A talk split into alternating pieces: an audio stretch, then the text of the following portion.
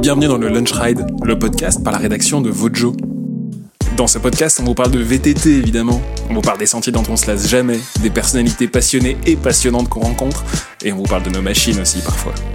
Ce nouvel épisode est réalisé avec le soutien de Pro Bike Shop. Vous le savez certainement, Pro Bike Shop c'est une des plus grandes enseignes européennes de vente de vélos et de pièces de vélos en ligne. C'est comme ça que la majorité d'entre vous connaît l'enseigne, mais Pro Bike Shop, c'est également l'ambassade Pro Bike Shop, un lieu hybride et vivant situé au cœur de Lyon. C'est à mi-chemin entre une belle boutique et un espace événementiel, et c'est un endroit qu'on vous invite à découvrir. De notre côté, avec Vojo, on a déjà travaillé avec eux pour le lancement de Vojo Magazine Volume 3, le magazine papier qu'on publie une fois par an. On a accueilli plus de 200 personnes à l'ambassade le temps d'une soirée. Voilà, des événements thématiques comme ça, ils en organisent souvent et on vous invite à suivre l'actualité de Pro Bike Shop et de l'ambassade Pro Bike Shop sur les réseaux sociaux. Merci à eux et retour au Lunch Ride. Notre invité aujourd'hui, c'est un papa d'un vélo iconique de ces dernières années. Que vous l'aimiez ou non, le Specialized Levo a frappé un grand coup en débarquant sur le marché du vélo à assistance électrique, et il reste encore aujourd'hui assez incontournable. Le vélo a été développé en Suisse, où on retrouve une petite équipe d'ingénieurs, et Vincent Patureau qui en fait partie. Vous l'entendrez, Vincent nous parle de comment il s'est retrouvé à travailler dans l'industrie du cycle, de la genèse du projet Levo, de son succès et des changements qui ont depuis été opérés sur les générations suivantes. Il nous parle de sa vision du vélo assistance électrique dans le futur, il nous parle aussi de ce qu'il aime faire à vélo et de ce qu'il aimerait essayer de retrouver sur les machines sur lesquelles il travaille. On connaît finalement assez peu ces hommes et ces femmes qui travaillent dans l'ombre pour concevoir nos vélos. Et j'espère que vous apprécierez cette discussion autant que moi. C'est un nom que vous connaissez euh, probablement pas, Vincent Patureau. Euh, c'est un homme de l'ombre, mais euh, il, a, il, a, mis au monde un, un, bébé que tout le monde connaît, c'est le, le Specialized Levo, c'est un des papas du Levo. Ouais, un des papas, il y a beaucoup de gens derrière. Il y a, il y a plusieurs papas, mais bon, ce qu'on peut pas lui enlever, c'est qu'ils sont une toute petite poignée à avoir travaillé sur le premier vélo et euh, qu'on aime la marque ou le vélo ou pas, son succès commercial est assez indéniable. Et, euh, donc, on a eu envie de s'arrêter un petit peu avec lui pour discuter de, son parcours et de ce qui l'a amené à, designer un de ces vélos électriques qui fait vraiment partie bah, des benchmarks aujourd'hui, pour utiliser un terme un petit peu vulgaire. Donc là, on est dans les Alpes, on revient, on a fait 3 heures de vélo, on a vidé nos batteries et, euh, et on, se, on, se, pose maintenant pour enregistrer ce, ce launch ride. C'est à toi que je vais laisser la parole, Vincent, maintenant. Et j'aimerais bien que tu me racontes comment un petit Français se retrouve à bosser pour Specialized, une grosse marque mondiale, principalement californienne. Comment tu te retrouves à ce poste d'ingénieur en charge de ce, de ce tout nouveau vélo électrique il y a quelques années? Euh, Beaucoup de chance d'abord. Euh, J'ai eu la chance pendant mes études de, de travailler chez Nicolai en Allemagne. Ouais. Euh, il fonctionne beaucoup avec des stagiaires, il y a beaucoup de il y a beaucoup d'étudiants qui vont là-bas pour faire leur, leur stage de milieu d'études, de fin d'études d'ingénieur, etc., pour commencer à, à, travailler sur des, sur des vélos, en fait. C'est un peu le paradis de la bricole, du prototypage. Euh... Ouais, c'est vraiment, vraiment super comme, comme environnement pour apprendre à, à travailler dans le vélo, parce qu'ils font, ils ont leur production sur place. Euh, il y a beaucoup de... En fait, c'est rempli de passionnés. Euh, ils sont toujours à chercher tous les détails, qu'est-ce qu'ils peuvent améliorer, c'est quoi le prochain gros truc dans le vélo, etc. Euh, ils font des prototypes tout le temps, il y a tous les vélos pour les, pour les clients qui sont euh, faits sur place, finalisés sur place, empaquetés, etc. Euh, et en fait, ils fonctionnent pas mal avec des stagiaires. Euh, parce qu'ils ont leur propre marque et ils sont aussi consultants pour d'autres entreprises faire des développements pour. J'ai pas de nom qui viennent en tête, mais euh, des, des, entreprises allemandes souvent qui ont besoin d'un peu d'aide pour euh, explorer des choses, pour prototyper des choses. Euh, du coup, c'est vraiment bien parce qu'ils prennent des stagiaires et du coup, il y a du travail concret en fait. C'est tiens, il y a telle marque qui nous a commandé un prototype de ça. C'est ce qu'on a reçu comme information de leur, de leur part, mais il faut encore développer toute cette part-là vélo il est pas prêt à être fabriqué, etc. Bah, tiens, occupe-toi-en et puis on va te, on va t'aider à le faire et on va te former euh, euh, au passage. Du coup, c'est super formateur en fait. C'était un premier pas dans, dans l'industrie du cycle et tu as vu une grande partie de la, de ouais. coulisse déjà. Justement, et puis c'est l'occasion de voir comment les vélos sont designés, fabriqués, etc., les, de se familiariser avec toutes les contraintes. Et euh, bah, moi, clairement, ça m'a aidé après. Attends, je sais plus quelle année c'était, mais j'étais là-bas pour mon stage de milieu d'études de 6 mois. Et en fait, avec ça, quand j'ai cherché un stage chez Scott, ça a fait ressortir mon profil parce que pour quelqu'un qui sortait de l'école, j'avais déjà de l'expérience, j'avais déjà designé des vélos, etc.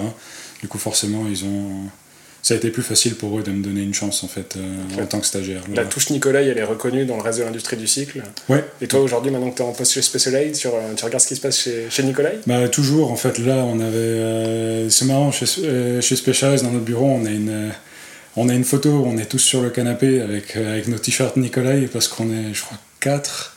En ce moment, on est quatre anciens stagiaires qui travaillent au développement chez, chez Specialized Suisse qui sont passés par la case Nicolai.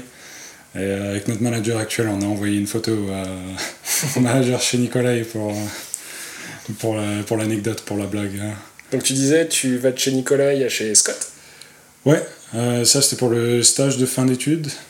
Euh, en allant chez Scott, j'ai vraiment eu de la chance de tomber sur, sur Benoît Grelier, le directeur de la RD, qui a vraiment été super. Il m'a vraiment donné une chance là-bas. Et coup de bol, j'ai travaillé tout de suite sur un, sur un e-bike, sur un e-VTT.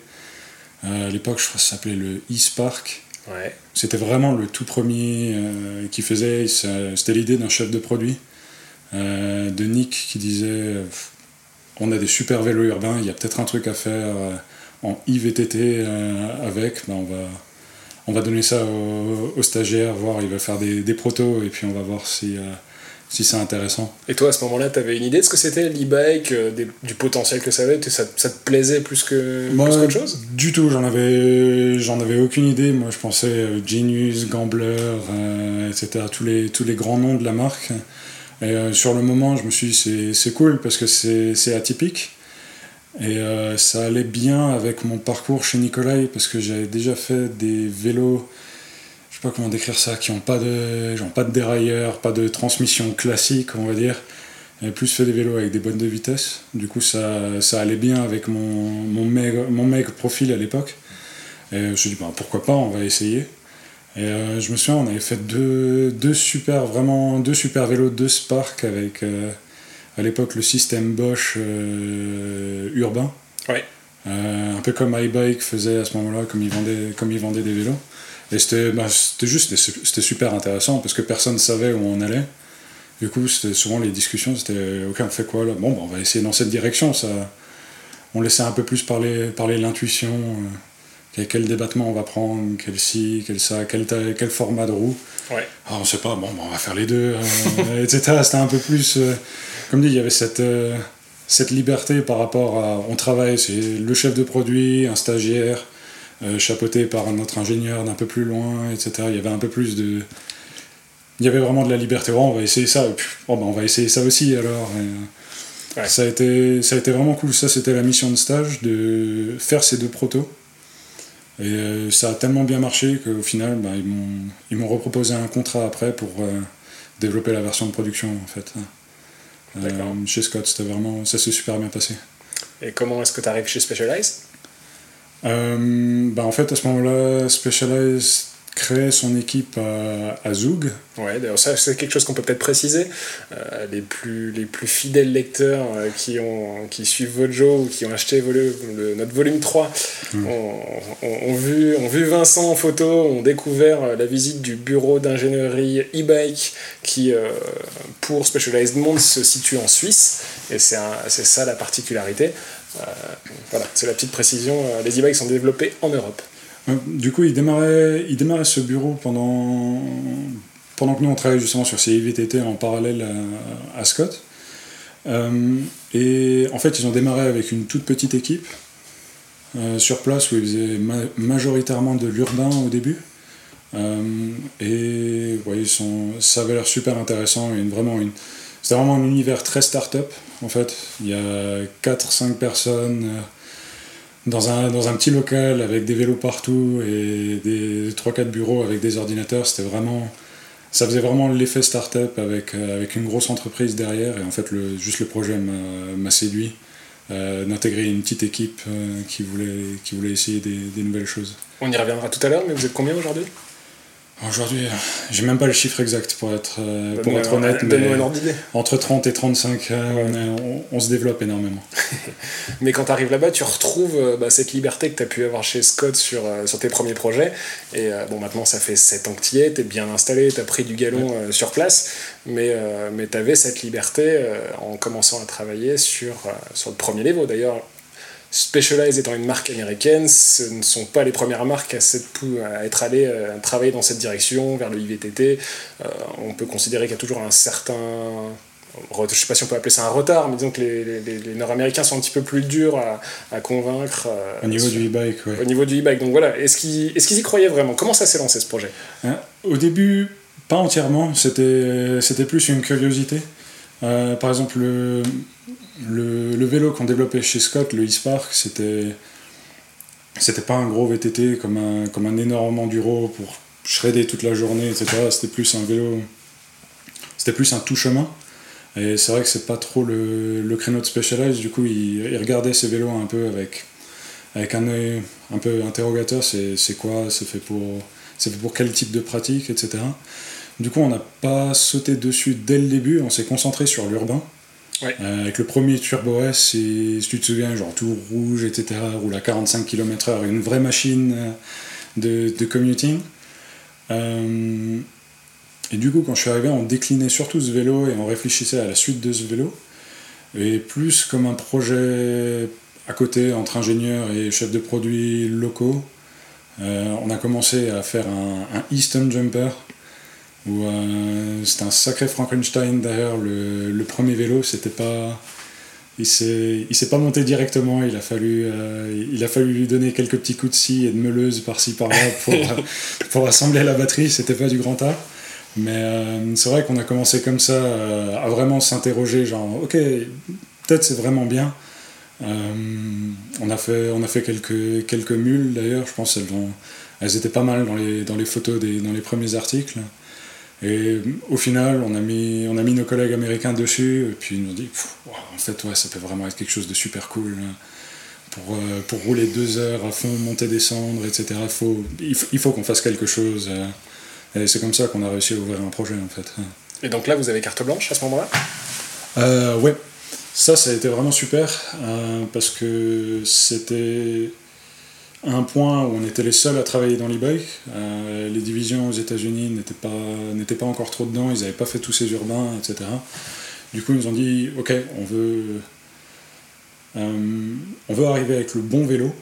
Euh, comme dit, on ne sera pas les premiers, parce que d'autres marques y travaillaient déjà, il y avait déjà e-bike sur le marché par exemple. Mais on va arriver avec le bon vélo euh, vraiment quelque chose qui est abouti, qui donne vraiment aux gens de se dire Waouh, maintenant les e-bikes c'est vraiment bien, les IVTT, il nous en faut un. Euh, du coup, on a vraiment eu carte blanche pour euh, choisir nos partenaires avec qui on travaillait, la manière dont on travaillait, et beaucoup sur le, sur le brief du produit. On a vraiment eu une grande influence dessus. Pour décider de ce que serait le vélo. Est-ce que c'est un e-stump jumper Est-ce que c'est un e-enduro Est-ce que etc même de choisir la plateforme, euh, le donneur au niveau VTT euh, qui allait nourrir la plateforme, ça aussi c'est un choix qu'on avait, c'était vraiment, c'était vraiment cool. Ça l'est toujours d'ailleurs, mais c'était vraiment cool aussi. Et est-ce que vous avez designé ce vélo comme étant le, vélo avec lequel vous avez envie de rouler Vous avez pensé, marché euh? Non, justement, c'était aussi quelque chose. Comme on connaissait pas le marché, c'était un, un marché neuf entièrement, où il n'y a pas de. Il avait pas vraiment de données, genre les gens s'attendent à ci, les gens s'attendent à ça. Euh, la pratique, les gens pratiquent le IVTT de telle manière, euh, etc. On n'a pas, on n'a pas réfléchi très longtemps et on a vraiment fait, ok, on va, faire, on va faire notre vélo. Si on fait un IVTT, qu'est-ce qui va nous donner envie de le prendre le week-end au lieu de, à la place du stand jumper ou autre chose en fait? C'est vraiment, c'était vraiment le brief, faites-vous plaisir. Justement, bah, donc ça, ça, revient à ce que toi, personnellement, Vincent, et puis je pense à Marc aussi qui travaille avec toi, et puis au reste de l'équipe, qu'est-ce que vous aimez faire comme vélo? Qu'est-ce qui, qu'est-ce qui vous plaît dans, le, dans le vélo? Bah, Nous, on est tous. C'est un peu un cliché, mais on est tous le, le week-end euh, partis avec le van, que ce soit à Morzine, dans les Grisons, en Italie, etc., pour rouler, pour rouler des belles pistes, ou comme ici à Beaufort, en fait, ce qu'on a roulé ce matin.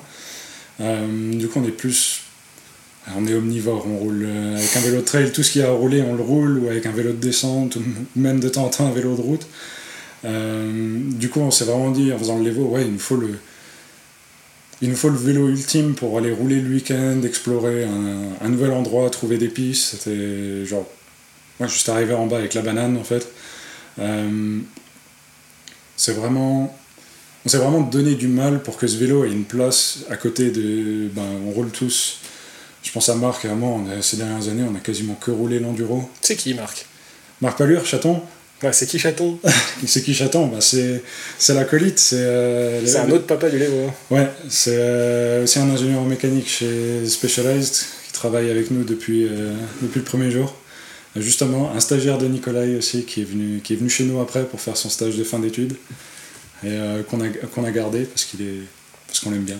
Est-ce que vous aviez, grands- dans votre équipe, vous aviez tous les mains dans le cambouis à designer, à tester, ou est-ce que c'était euh, très protocolaire, hiérarchisé, avec un chef qui chapeautait, des petites mains? Comment ça s'est passé pour ce premier vélo? Ah non, du tout, même le patron, euh, bah, Yann Talavasek, notre, notre boss à tous, lui, il venait avec nous à Taïwan, chez les fournisseurs, pour discuter. Je pense à une anecdote comme la, comme la batterie, le fait qu'il y ait les boutons sur la batterie, sur les côtés, avec les, les D-LED, etc., le plus et le moins. C'était un vrai challenge technique. Ben, lui, par exemple, il a, il a attaqué toutes ces, toutes ces choses-là. Euh, parce qu'avant avant, avant d'être notre manager, en fait, c'est un, un ingénieur euh, vélo. Il a, fait, il a fait pas mal des grands vélos de, de Specialized, les le, le premier enduro avec le, design en X, etc. Euh, du coup, il est vraiment venu nous aider directement, comme tu dis, les mains dans le cambouis. Ok, il faut qu'on fasse ça, on va trouver des solutions pour le faire. euh, il faut qu'on parle avec euh, tel partenaire et tel partenaire et, je vais vous aider. est-ce qu'il y a des idées que vous avez eues, que vous n'avez pas pu mettre en pas pu mettre en musique parce que on avance sur votre temps, parce que trop compliqué à réaliser, vous avez fait par la suite, ou euh, toutes les idées que vous avez eues, euh, vous les avez mis dans ce, dans ce Levo 1 Bah, toutes les idées qu'on a eues sur le, sur le moment, dans les phases de concept et de développement, en fait, on les... non, il n'y a, vraiment aucune retenue. Euh, Il y a une bonne idée, si ça... la manière dont on juge les bonnes idées, c'est si ça résonne au, au sein de l'équipe. Euh, à chaque fois qu'il y a quelque chose qui résonne, c'est non, on y va directement. Euh, par contre, au bout d'un moment, quand le... Par exemple, si le vélo est outillé déjà, il est prêt, on a les, pro- on a les premiers protos qui, qui roulent, et que là, on a une, je sais pas si on a une petite idée, genre ah mais ça, ça c'est bien, on va pouvoir, on pourrait faire ça un petit peu mieux, etc. Si on a l'occasion de le faire, forcément on le fait, mais des fois il y a des changements qui sont tellement, qui seraient tellement lourds en fait, qui nous prendraient des mois et des mois de, R&D pour redesigner toute une partie du vélo. Euh, si c'est, en anglais on dit les, les nice to have, les, euh, ce serait bien à prendre. Si c'est pas nécessaire, euh, on le met dans le carnet pour le prochain. D'accord. Euh, mais Il y a des idées qui sont nées euh, avec le Levo 1 et qui ont été appliquées avec le Levo 2 euh, le Levo 1, oui, on a, on a compris beaucoup de choses sur l'intégration par exemple de la batterie et du moteur euh, qui ont directement influencé le, euh, le Levo 2 en fait. Quand on s'est lancé dans le Levo 2, on avait quand même beaucoup de. On a appris beaucoup de choses en faisant le, le Levo 1. Et bah, on a repris euh, tous les, endroits où on a eu des petites euh, des challenges à résoudre. Bah, on, a, repris ça, on a repris ce savoir-faire. Euh, pardon, c'est pas savoir-faire, cette expérience comme savoir-faire pour euh, designer le Levo 2 en fait. Et si on reste encore un tout petit peu sur le Levo 1, euh, vous étiez inspiré d'autres vélos qui existaient ou pas trop Euh, oui, mais de, en fait de, de push bike, pas, d'électrique. Ouais. Euh, une des directives qu'on avait, c'était qu'on voulait vraiment pas faire un vélo, un push bike, juste on rajoute une batterie dessus à l'époque, ce qui était à peu près la norme, où il n'y a pas de bidon, euh, pas d'eau, etc. Du coup, on a vraiment, on a vraiment regardé, ok, qu'est-ce qui fait un bon, un bon push bike et comment on va réussir à ajouter une assistance électrique dedans sans, sans perturber le pushback. On n'a pas, on n'avait pas trouvé qu'on avait vraiment de, comment dire, d'e-bike qu'on voulait, qu'on voulait vraiment rouler ou qu'on voulait imiter en fait. Très bien. Et cette, de- ce développement euh, de la naissance de l'idée jusqu'à la naissance du vélo, il a fallu combien de temps? Sur l'Evo 1, on avait, bah, on est repassé de là-dedans il y a pas longtemps pour, euh, pour des histoires de brevets et on s'est rendu compte en fait de la feuille, euh, quasiment de la feuille blanche. Euh, c'est-à-dire quand on avait vraiment toutes les idées sur un, sur un tableau et on a attaqué le design jusqu'au premier carton qui sortait de la ligne d'assemblage, à peu près 18 mois, je dirais. D'accord. Ce qui était un temps, c'est rapide. Pour, même pour une entreprise comme, comme Specialized avec beaucoup de ressources, 18 mois, c'est rapide. Moi, je me souviens du lancement du vélo. Euh, bah, bonne surprise, bien accueilli par la presse et par Vojo. Euh, évidemment, vous n'étiez pas les premiers. En revanche, vous arriviez avec un produit qui était très très crédible et à certains points de vue en avance sur son temps. On se souvient aussi qu'au niveau des précommandes, euh, la marque annonçait quelques centaines de vélos qui seraient disponibles en Europe. Qu'est-ce qui s'est passé ensuite? Bah, euh, C'était le lancement à Léogang. Euh, du coup, on avait le lancement presse et après le, ce qu'on appelle le dealer event, quand les revendeurs viennent voir les, nouvelles gammes. Et on a eu un tel engouement euh, pour le vélo. on a eu tellement de commandes qu'en fait, on a, eu, on a dû, pendant la phase de développement qui était encore en cours à ce moment-là, ça, on ne savait pas. on a dû adapter, on a dû adapter beaucoup de choses en fait pour faire face à la demande. Euh, il y a des procédés de fabrication qui ont un petit peu changé pour pouvoir euh, vraiment pouvoir livrer des vélos. Euh, parce qu'avoir une bonne idée, un concept c'est bien, mais il faut le produire et en grande quantité. Je suppose que ça c'est un challenge que tu dois, que tu dois connaître. Surtout en vélo, la, construction du cadre à l'époque était très, très novatrice. c'était pas. C'était pas comme un, comme un stand jumper ou un démo, etc., qui sont quand même assez on sait bien les faire, on sait bien les faire en, grande quantité. Un Levo, c'était plus compliqué euh, à, ce moment-là.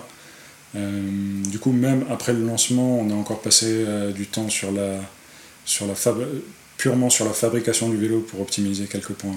Est-ce que tu sais combien de Levo 1 se sont vendus? Ah, Non, j'en sais, je connais pas les, les chiffres. T'as pas d'ordre d'idée? Je dirais nord des entre 50 et 100 000 facilement. D'accord. Quand on parlait de quelques centaines en Europe euh, initialement. Sur, euh, bon, sur les trois ans, et en prenant en compte le niveau, il y avait des hardtail aussi à l'époque. Même un e-fat bike, on l'a beaucoup décliné aussi. Mais ça fait, c'est vrai que ça a fait beaucoup, beaucoup de vélos. Bon. est-ce que, est que vous êtes fier de votre travail? Qu'est-ce qui... Est-ce que vous avez pu savourer un petit peu tout ça?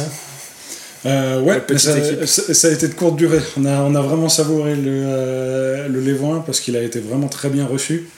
Et de voir je sais pas comment dire, un peu la, culture qui s'est créée derrière, de, tous les groupes de, de fans, etc. Les, les gens, tous les gens qui sont, disaient oh, j'avais plus trop le temps de faire de vélo, là je m'y suis remis et tout, ça nous a, ça fait vraiment super plaisir de voir tous les gens qui sont, bah, déjà qui ont acheté le vélo et qui, ont, qui ont vraiment roulé, qui ont partagé leurs super expériences avec.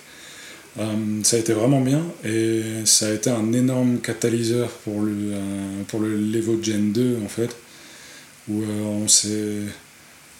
Ça nous a vraiment poussé à, nous pousser nous-mêmes en fait, parce qu'on a vu que les. On a compris que les gens qui roulaient avec ce vélo, ils, ils faisaient vraiment du VTT avec, ils allaient vraiment à la montagne, dans les chemins, etc. Du coup, sur le Gen 2, ça nous a, ça nous a remotivé à essayer de pousser. Euh, je suppose que ça a rendu votre travail plus crédible aux yeux de vos collègues en Amérique du Nord et le segment aussi plus crédible après, sur le segment, il y a beaucoup de marques aussi qui en sont venues avec, des, avec des, super produits, euh, avec des super vélos. Et, euh, mais c'est vrai que chez nous, en interne, d'un coup, quand on, quand on a vu le succès qu'on avait avec ce vélo et le bien que ça faisait à la marque aussi, en termes d'image, etc., euh, c'est vrai que nous, ça nous a aussi beaucoup aidé, beaucoup aidé en interne. Mmh. Est-ce que vous avez autant de liberté euh, pour euh, commencer à travailler, à travailler sur ce que vous appelez bah, le Levo Gen 2, génération 2 euh, Est-ce que vous étiez le même petit groupe avec la même liberté? Toujours beaucoup de liberté en fait, parce que au travers de la première génération, bah, on a prouvé qu'ils pouvaient compter sur nous pour, ramener, pour ramener un bon produit. C'est sûr qu'avec les avec l'engouement du public et le, succès euh, commercial du vélo, il y a des décisions qui, sur le, la première génération, on prenait assez rapidement, juste en suivant, en suivant nos envies. Euh, c'est vrai que sur la génération 2, on a un peu plus réfléchi, on a un peu plus pris la température avec plusieurs personnes, avec euh, plusieurs groupes dans l'entreprise. Mais de manière générale, que ce soit au niveau de l'ingénierie, que ce soit vraiment même du côté de la personnalité du vélo en lui-même, euh, toujours une énorme, une énorme liberté. il y a plein de nouveaux métiers qui se sont créés autour de ce vélo parce qu'il y a toute la partie software, donc tout ce qui est tout ce qui va être gestion du moteur, gestion de l'électricité, d'électronique. je pense qu'il y a plein de voilà tout ce qui est motorisation. Il y a de nouveaux métiers qui se sont créés, plein de gens qui sont arrivés qui n'avaient pas forcément l'habitude de travailler dans l'industrie du cycle avant et qui ont intégré votre équipe en Suisse. Oui, c'est bah, justement le développement euh, qu'on a en, ce moment. Euh, on a vraiment beaucoup de, nouveaux collègues depuis, depuis deux ans. C'est que des nouveaux métiers en fait. Les, les, les, gens comme moi ou Marc, on développe des, des cadres et on fait de l'intégration de batterie et de moteurs. Euh, on est, bien, on a une bonne équipe, bien solide. Euh, par contre, c'est vraiment beaucoup de nouveaux métiers qui sont arrivés. Par exemple, avec la, génération 2, euh, on a développé ce qu'on appelle le TCU, le display qu'on a sur le top tube du vélo qui montre euh, l'état de charge de la batterie, le mode, le bouton on-off, etc. Mais qui gère aussi tout le vélo, qui communique avec l'app. pour faire, tous ces développements, en fait, on a on a dû s'adresser à des gens qui, connaissent ces milieux. Développer une app, c'est euh, loin d'être aisé. Euh, du coup, là, on a une équipe qui travaille sur l'app en local, je ne vais pas dire de bêtises, mais 3 à 4 personnes. Euh, plus une entreprise avec laquelle on travaille pour certains développements. du coup, tout ça, c'est des nouveaux métiers. tous les ingénieurs en électronique qui s'occupent des batteries et des moteurs, pareil, c'est des nouveaux métiers qui sont venus renforcer notre équipe pendant le développement de la génération 2 de l'Evo et qui ont montré en fait les premiers succès avec cette nouvelle équipe, c'est le, tout le développement du système euh, SL euh, qu'on a dans le l'Evo SL. SL, donc l'Evo SL, est-ce que tu peux nous décrire ce que c'est que le l'Evo SL euh, il y a plein de manières de, de le décrire. Simplement, c'est un Levo allégé, c'est un bike léger, avec un un moteur moins puissant, une batterie adaptée à ce moteur et ça nous permet d'alléger énormément le châssis euh, pour faire un, entre-deux entre le, entre le musculaire et le, le Levo euh, full, euh, full capacité et full power. Et maintenant, c'est l'instant promo et nous vous invitons à retrouver sur votrejomac.com toutes les informations sur le Levo SL. Avec probablement euh, des photos de Vincent euh, qui tient des batteries, appuie sur des boutons et, peut, tout expliquer en, peut tout expliquer en détail. Et euh, ouais, donc une équipe qui grossit en Suisse. Toi, qu'est-ce que tu fais maintenant? C'est quoi ton métier? Parce qu'il a changé entre le premier Levo et aujourd'hui ben, Forcément, maintenant, les, les, projets sont beaucoup plus, euh, sont beaucoup plus importants, en fait. Euh, quand on développe euh, un châssis, un moteur, une batterie, une intégration, une nouvelle commande, etc. du coup, en fait, il y a beaucoup plus de personnes qui travaillent sur ces projets. Et petit à petit, c'est sûr qu'il faut plus orienter et manager un groupe qui avance dans la même direction. Euh, du coup, les profils, par exemple, commencent à en plus vers du, du management de projet en fait, technique. Euh, pour justement essayer de travailler justement avec tous ces nouveaux, tous ces nouveaux métiers, euh, avec forcément un département qualité renforcé, etc. Beaucoup, beaucoup plus d'acteurs dans le développement du, du vélo. C'est vrai que quand on roulait, tu me parlais de, de ce département qualité qui est renforcé. que font ces personnes? Qui sont-ils? C'est assez intéressant, je trouve. Euh, on, a beaucoup on a beaucoup investi dans notre département qualité en, e-bike pour vraiment mettre le doigt sur des. Je sais pas comment dire, des choses très fines par exemple, ou euh, j'essaie de penser à un, exemple. Si on a, a l'assistance à la marche qui fonctionne pas parfaitement dans certains cas, eh ben, ça peut être très coûteux en temps de comprendre quel cas ne fonctionne pas parfaitement et d'aller chercher qu'est-ce qui se passe en fait exactement. Que ce soit, ça peut venir de tellement d'endroits, euh, que ce soit capter le signal de vitesse, capter ce que, l'utilisateur fait avec la commande au guidon, que ce soit la, que ce soit la batterie, le moteur, etc. Il y a tellement de, de sources, de problèmes potentiels, que c'est un vrai métier maintenant de trouver euh, les défaillances probables ou possibles euh, dans ces cas-là, et c'est le, le job du département qualité maintenant, euh, d'investir. Euh, Investiguer. D'investiguer, un bel anglicisme. de, rechercher, tous ces, de rechercher ce type de problème et de communiquer soit en interne si c'est quelque chose qu'on peut régler directement, soit avec nos partenaires si c'est quelque chose qu'on peut régler, qu'on doit régler avec eux. et pareil, c'est tout notre testing, en fait, les validations des produits a énormément changé ces dernières années. Oui. Euh, c'est énormément, j'ai envie de dire, professionnalisé. Euh, aujourd'hui, si on, si on sort avec un Levo 2, par exemple, on doit loguer les heures, on est attentif à plusieurs points. Euh, on s'échange beaucoup de messages en disant en ce moment, ah, il y a un doute sur, sur cette partie ou sur ce comportement du moteur dans telle situation s'il vous plaît, euh, gardez, gardez un œil là-dessus et euh, si vous notez, si vous remarquez quelque chose de, euh, de particulier, laissez, une une marque dans les loggers, etc. pour voir si on a si on peut chercher si on peut chercher vraiment quelque chose dans le comportement en fait. Qui sont les, les personnes qui testent vos prototypes de vélo électrique un peu tout le monde en fait. ça va par phase maintenant.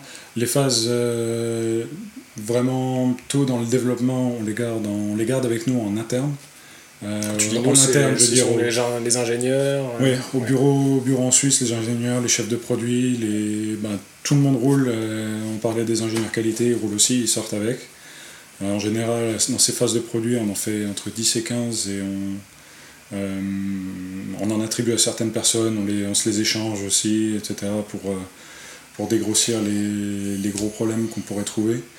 Euh, et une fois qu'on a un produit avec lequel on est confiant, on commence à le, disperser un peu plus. Euh, il commence à être testé un peu partout dans le monde, que ce soit en Californie ou euh, même des fois en France avec, chez notre distributeur français, pour avoir plus de retours de gens qui c'est différent, ils ont d'autres attentes, ils roulent, ils, roulent d'autres types de terrain. Oui, c'est un peu là que je voulais t'amener, c'est important parce que c'est dans tous les sens, parce que nous, on a, c'est vraiment très, c'est limité. Là où on, là on roule, on se balade pas mal, on va en Italie, on va ici et là pour rouler avec les vélos hein, quand on en a l'occasion, mais ça reste quand même le gros du testing est fait en Suisse, près de nos bureaux, c'est un type de terrain, euh, il n'y a pas des masses de cailloux, c'est, euh, il y a tel type de météo, etc. C'est, ça serait assez, assez renfermé en fait. Et, euh, souvent, ce qui nous arrive, c'est on en envoie en Californie où c'est très, c'est très différent, c'est très sec, c'est très sable, cailloux. Euh, c'est en général des pistes qui vont beaucoup plus, beaucoup plus roulantes, beaucoup plus vite. Du coup, ils nous amènent d'autres, euh, d'autres réflexions en fait, d'autres. ah, ça, ça pourrait être il y a beaucoup de poussière qui s'accumule ici, ou euh, là, il y a beaucoup de boue qui s'accumule dans ce compartiment, et c'est des choses que nous, on n'aurait pas forcément trouvées dans notre, euh, dans notre environnement de test, en fait. vous êtes dans un petit environnement, un microcosme, mais par contre, vos vélos vont être vendus euh, partout dans le monde, donc ils doivent Exactement. contenir est-ce que, est que, vous, justement, vous utilisez, euh, tu en parlais tout à l'heure, de la communauté de fans, est-ce que vous utilisez les retours des, des, pratiquants? Ce sont finalement les personnes qui achètent vos vélos, qui passent le plus de temps dessus au cumulé. Euh, est-ce que vous avez une manière de récolter les informations, euh, les informations? Beaucoup, en fait. Bah ça, ça nous est arrivé... on s'en est beaucoup inspiré sur la, quand on a lancé la génération 2. Euh, parce qu'on a vraiment vu les retours des, des, utilisateurs, tous les, tous les fan groups sur, euh, sur Facebook ou sur, euh, sur d'autres plateformes. On les salue. C'est, ouais, on vous salue d'ailleurs et c'est super parce qu'on voit vraiment.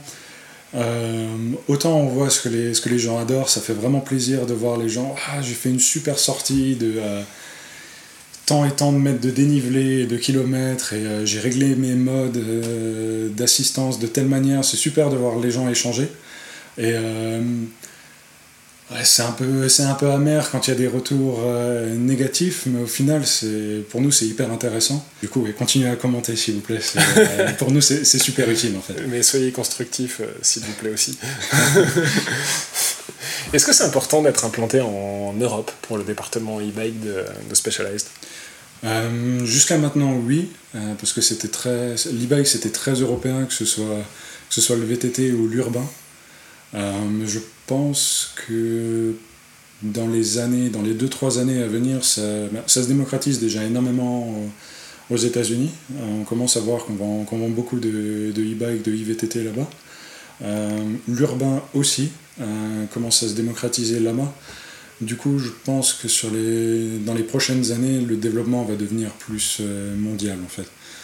C'est vrai que les, dans les dix dernières années, c'était très centré sur l'Europe et ça avait beaucoup, de, beaucoup d'avantages d'être en Europe.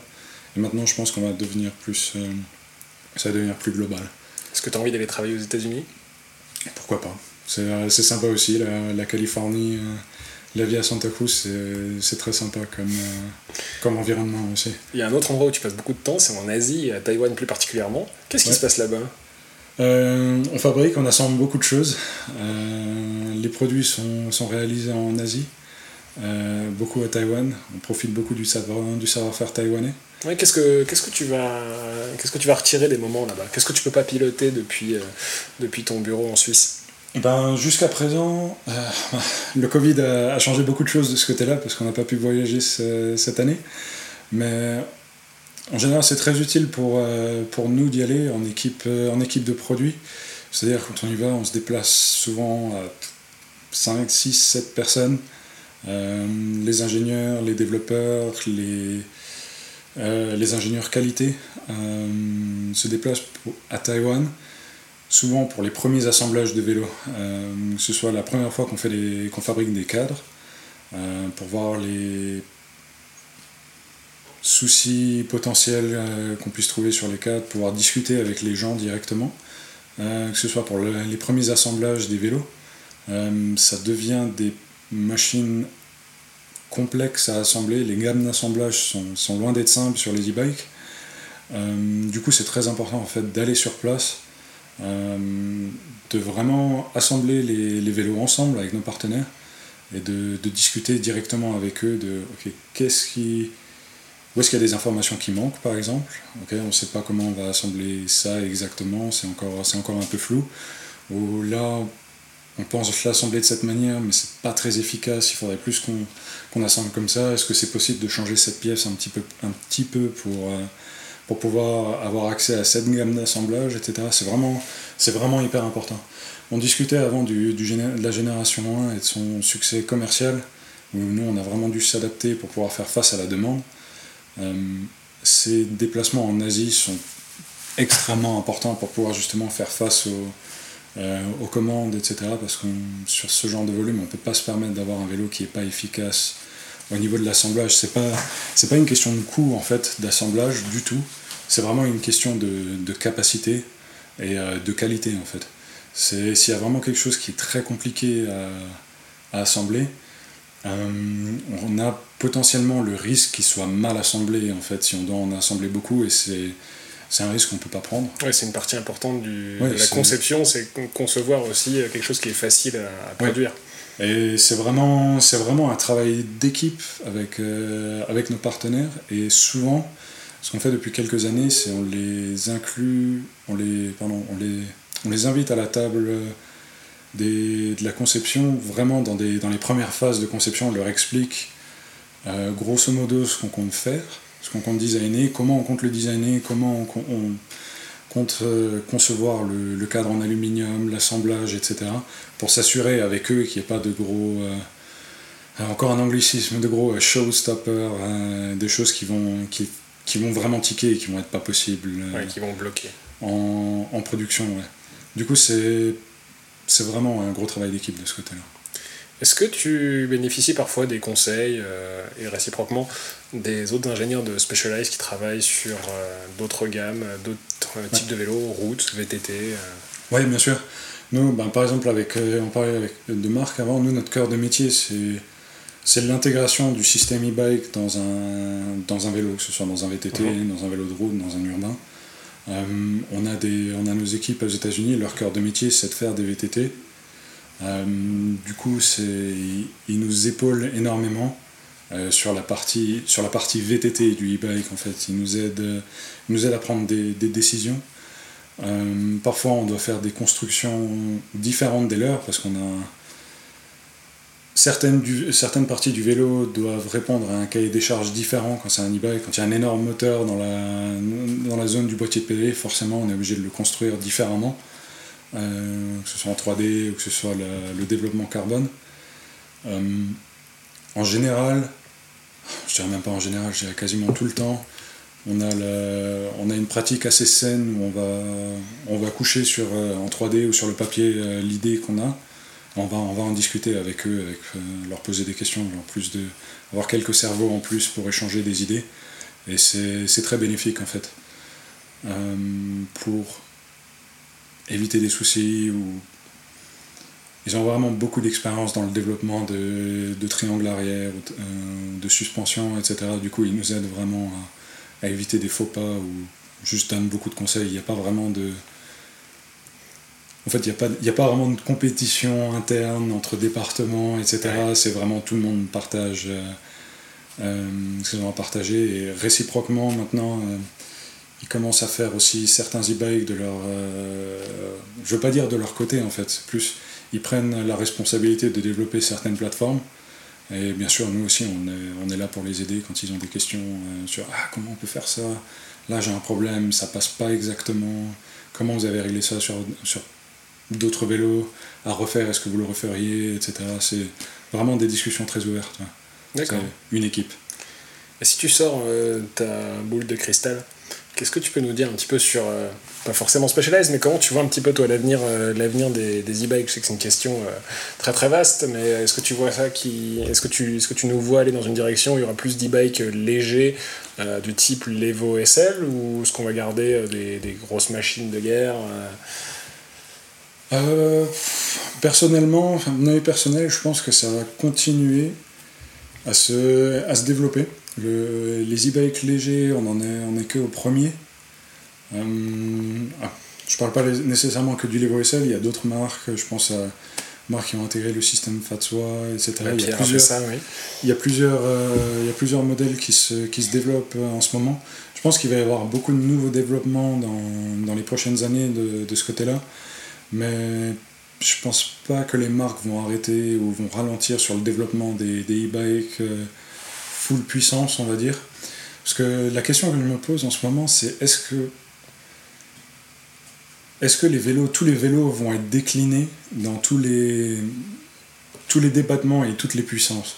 Par exemple, est-ce que la question est-ce que ça a du sens de faire un, vélo de cross-country électrique full puissance ou est-ce qu'on va les voir seulement en, en moyenne puissance en SL ou réciproquement, est-ce que ça a du sens de faire un, un, mini démo avec une, euh, une mini assistance électrique? Je, Ça, c'est quelque chose, je suis vraiment curieux de voir si ça, va, si ça va se développer, si on va vraiment faire à chaque fois des, un peu des doublons, ou s'il y a vraiment les, les grosses puissances vont s'orienter vers, je sais pas, les gros débattements, les petites puissances vers les petits débattements.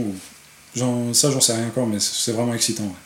Ben, merci pour ta, le moment boule de cristal. Ouais. Euh, dernière question pour un prochain épisode du Lunch Ride. Euh, dans l'industrie que tu connais, des athlètes, euh, des collègues à toi, qui est-ce que tu aimerais qu'on interroge?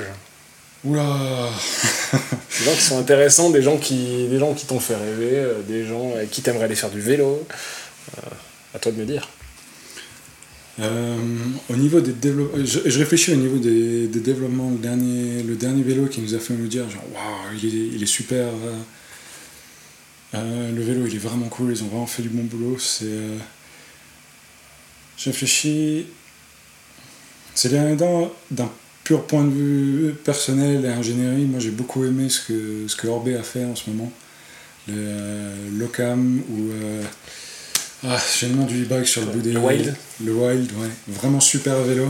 Et je sais que nous, on est très curieux de voir ce qu'ils vont, ce qu'ils vont faire. Et ce serait intéressant d'écouter d'entendre comment ils développent un peu leur vélo et s'ils ont aussi des anecdotes, à, des anecdotes à partager. Le Lunch Ride, c'est terminé pour aujourd'hui. Merci de nous avoir écoutés. Si l'épisode vous a plu, n'hésitez pas à le noter sur Apple Podcast et sur les autres plateformes en nous laissant des commentaires. Vous pouvez retrouver tout le travail de la rédaction sur vojomac.com, au format papier sur Vojo Magazine et évidemment sur les réseaux sociaux, Instagram, YouTube, Facebook. Merci encore à Pro Bike Shop de nous soutenir sur ce podcast que vous êtes de plus en plus nombreuses et nombreux à écouter et à bientôt pour de nouveaux Lunch Rides.